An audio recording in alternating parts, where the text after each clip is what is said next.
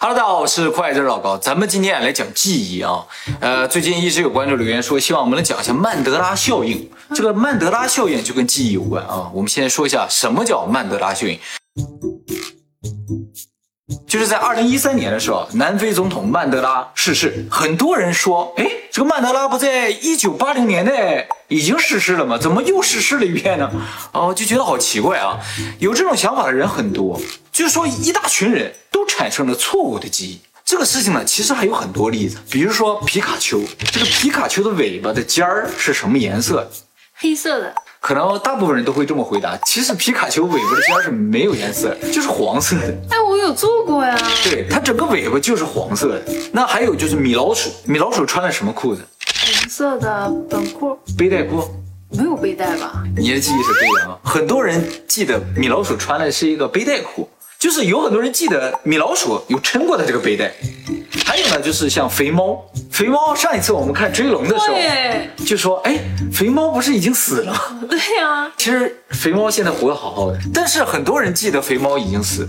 比如说过两年突然宣布乔布斯离世了，我们会不会吓一跳呢？当然了，并不是所有记错的现象都叫曼德拉现象。其实这个曼德拉现象严格来说有一个特点。就是这些记忆呢，并没有受到其他的影响，而自己他就错了，而且不是个别现象，是一个群体现象。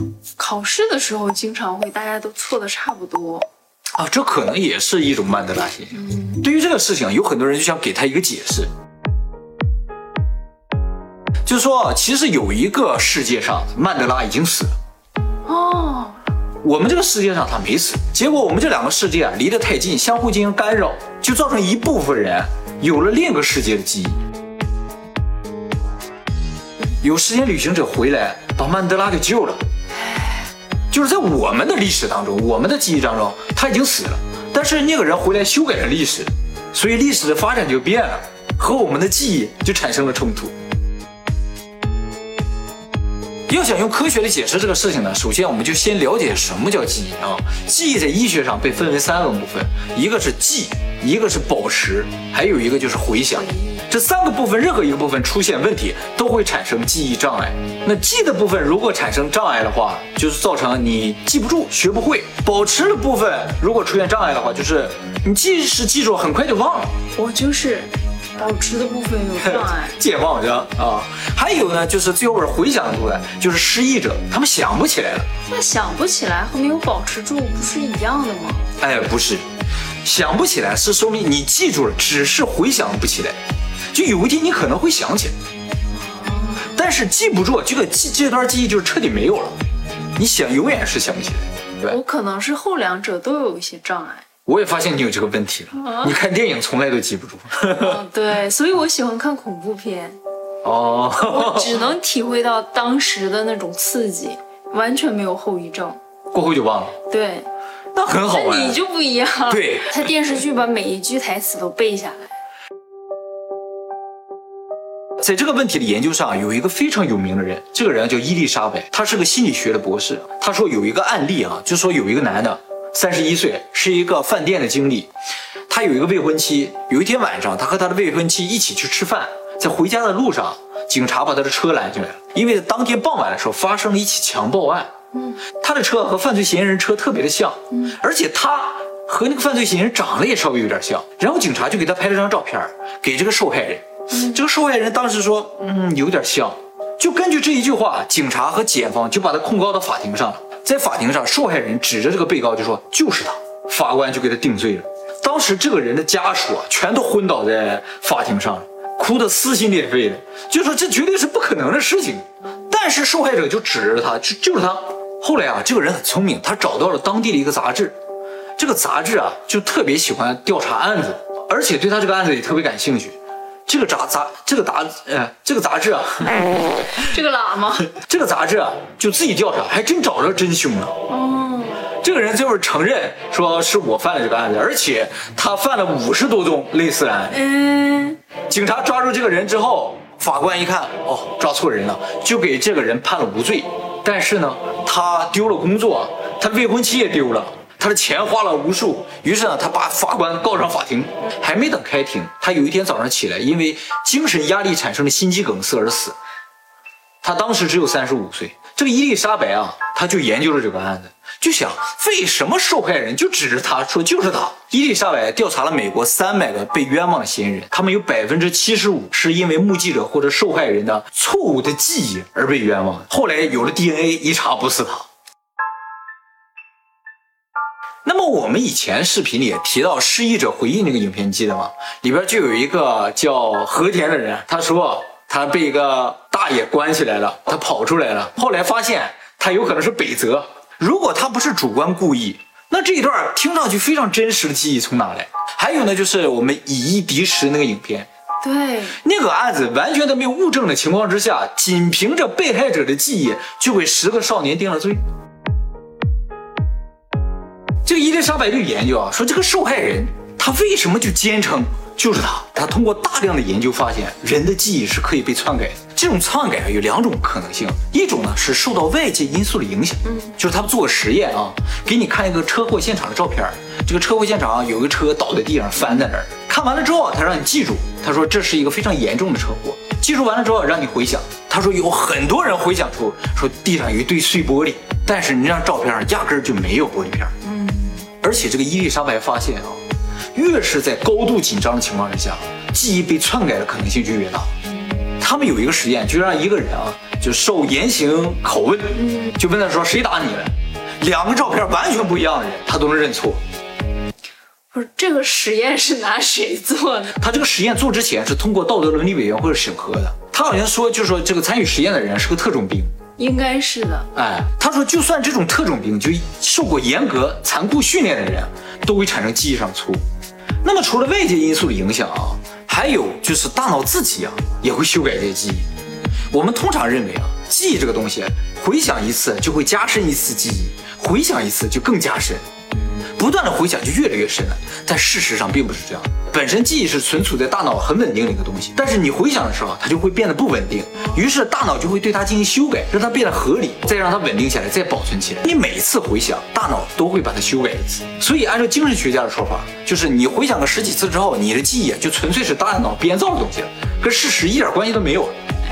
哎，不绝对吧？不绝对，但是可怕了。特别是细节的部分就是这样。我们现在说的是记忆被修改这种情况，那记忆可不可以被追加和删除呢？其实也是可以的啊。那伊丽莎白这个团队就说啊，他们曾经做过实验，给人植入记忆，比如说啊，给你植入一段被狗咬的记忆，你本来很喜欢狗的人就会开始怕狗；给你植入一个喜欢吃西红柿的记忆，你不吃西红柿的人也开始吃西红柿了。那删除记忆也有类似的效果，你可能有一段非常痛苦的记忆。给你一删，你就不痛苦了。其实心理学家对人进行心理辅导的时候，很多人就使用了这种技术。而且他说，我们一般人其实也在用。比如说，有些小孩子他就坚信圣诞老人的存在，说他小时候看过圣诞老人，就是父母装扮成圣诞老人给他们送礼物，给他们植入一个非常美好的记忆。爸妈总打我。是吧？然后我爸的记忆好像被人删除了。就亲友聚会的时候，很多人就说啊：“我姑娘啊，从小不舍得碰一下，从来都没打过他。”哎，我跟你说哈，接下来我要说这个情况，可能彻底颠覆你的想法。在一九八零年代的时候，有一个非常有名的心理学家，他叫弗洛伊德啊，他被称为就是现代精神分析学的创始人。他呢就说。刺激可能会造成精神病，就是你受了刺激，嗯，可能就会造成你以后得精神病，嗯。后来有很多心理学者就反过来用说，精神病很有可能就是以前受了刺激，嗯。于是呢，要想治疗精神病呢，就要找到他以前受到刺激那个根源，来解开那个根源才能治病。是的。后来有一个根本就不是心理学家的人啊，写了本书，他说患有抑郁症的这个女性啊，很多人就是小时候啊受过虐待。就被打，就像你这种被打啊，只要让他们回想起来小时候被打这个过程，他们这个抑郁症就会治好。于是很多的这个心理医生啊，就用他这个方法去给人治疗，就发现有抑郁症的女性啊，就让你想，你小时候是不是被打过？他说想不起来啊，他就用催眠啊或各种各样的提示啊去提示你。于是啊，有没有被打过的人，他都想起来小时候被打。后来这个事情严重到什么程度啊？就是有一个女的，她得了抑郁症，被心理医生诱导说自己小时候被父母性侵，哎，然后呢，她就把自己父母告上法庭了。后来被证实啊，这个事儿根本就不存在。伊丽莎白就关注到这个案子，专门写了一篇论文，就反对这种治疗方式。他说：“你们这种只要看着抑郁就说人家小时候受到虐待，然后去诱导别人产生这种虐待记忆的，这不是折磨人吗？”他这个影响力是很大的。他写的这篇论文啊，好多心理医生啊集体来控告，他们打官司打了很多年。两千年的时候，法院裁判判这个伊丽莎白胜诉，你的那个虐待的记忆啊，很有可能啊是捏造。我有人证，有我爸的同事，有我们家很多亲戚，我奶、我姥都看到过我被打。其实像我们这个岁数的孩子，哪有没有被打过呀？你被菜刀砍过吗？我被枪打过。那么说到这儿啊，我们就说到一部电影了啊，大家可能都看过，叫《盗梦空间》啊。在台湾不叫《盗梦空间》，叫《全面启动》；在香港叫《潜行凶间》；在英美啊叫《Inception》；在日本啊也叫叫 Inception。盗梦空间就是讲几个人组成一个小队，去盗取别人记忆里的信息。嗯，最后一个大任务呢，就是去篡改别人的记忆。像这种记忆的篡改，其实实际上是可行的。哎，不仅仅是电影。好，那么我刚才说了，记忆可以追加，可以删除，可以修改，那可不可以复制呢？目前啊，复制有什么用吗？哎，复制是最有用的。如果记忆能够复制啊，人就能长生不老。哦，你可以把记忆下载下来，保存起来，复制到另一个身体上，或者复制到一个机械上面，哦，你就永远不会死了。但是呢很，可惜。这个事情就有特别大的伦理问题了。就像《黑客帝国》那部电影里边说，这个世界是虚拟的，我们只是活在我们自己脑子里，我们脑子里边所感受到的一切，我们记忆本身都是别人造的。比如说，我们记得我们活了二十年、三十年，嗯，但很有可能这个记忆是别人造的，上五分钟之前造，你根本只活了五分钟，但是你坚信自己活了二十年，而且最可怕的就是记忆的修改和植入啊，人自己是不能发现。说一个人啊，他失忆了，但在他失忆之前啊，他学过开车，那失忆之后他会不会开车？应该会吧，这是技能呀。对他可能不记得自己叫什么名字了，但是他该会开车，还照样会开车。其实啊，记忆啊并不是全部都记在脑子里，有一部分记忆啊是记在身体里的。哦，喝酒断片儿，没错，其实喝酒喝多了啊，就有可能忘记喝酒之后的一部分的记忆。这经常听说有人失恋了就喝酒啊，其实那没用，因为你喝酒只能忘记你喝酒之后的事儿，之前的事儿你还都记得。我们做梦那个视频里边提到了，说梦的感觉啊是完全真实的。一个最明显的例子就是，你有做梦梦见自己从一个很高的地方掉下来，对不对？那种失重的感觉完全真实。这种感觉啊是不能够用大脑模拟的，就是说我想失重的感觉一下，你是想象不出来的。如果梦成为一段记忆的话，那你就无法分辨这是真实的记忆还是梦的记忆么我们再回到我们开头的曼德拉效应上，就说曼德拉效应这么来看，我也属于一种正常现象，因为人记忆总是在不断的变化之中，是不可靠的，是一个非常主观的东西。老一代人说的好，好脑子不如烂笔头子的道理就在这儿。写下来。对，写下的东西是不会变的，但是你觉得你记住的东西啊，很有可能就变了，你还不知道。所以结婚需要结婚证。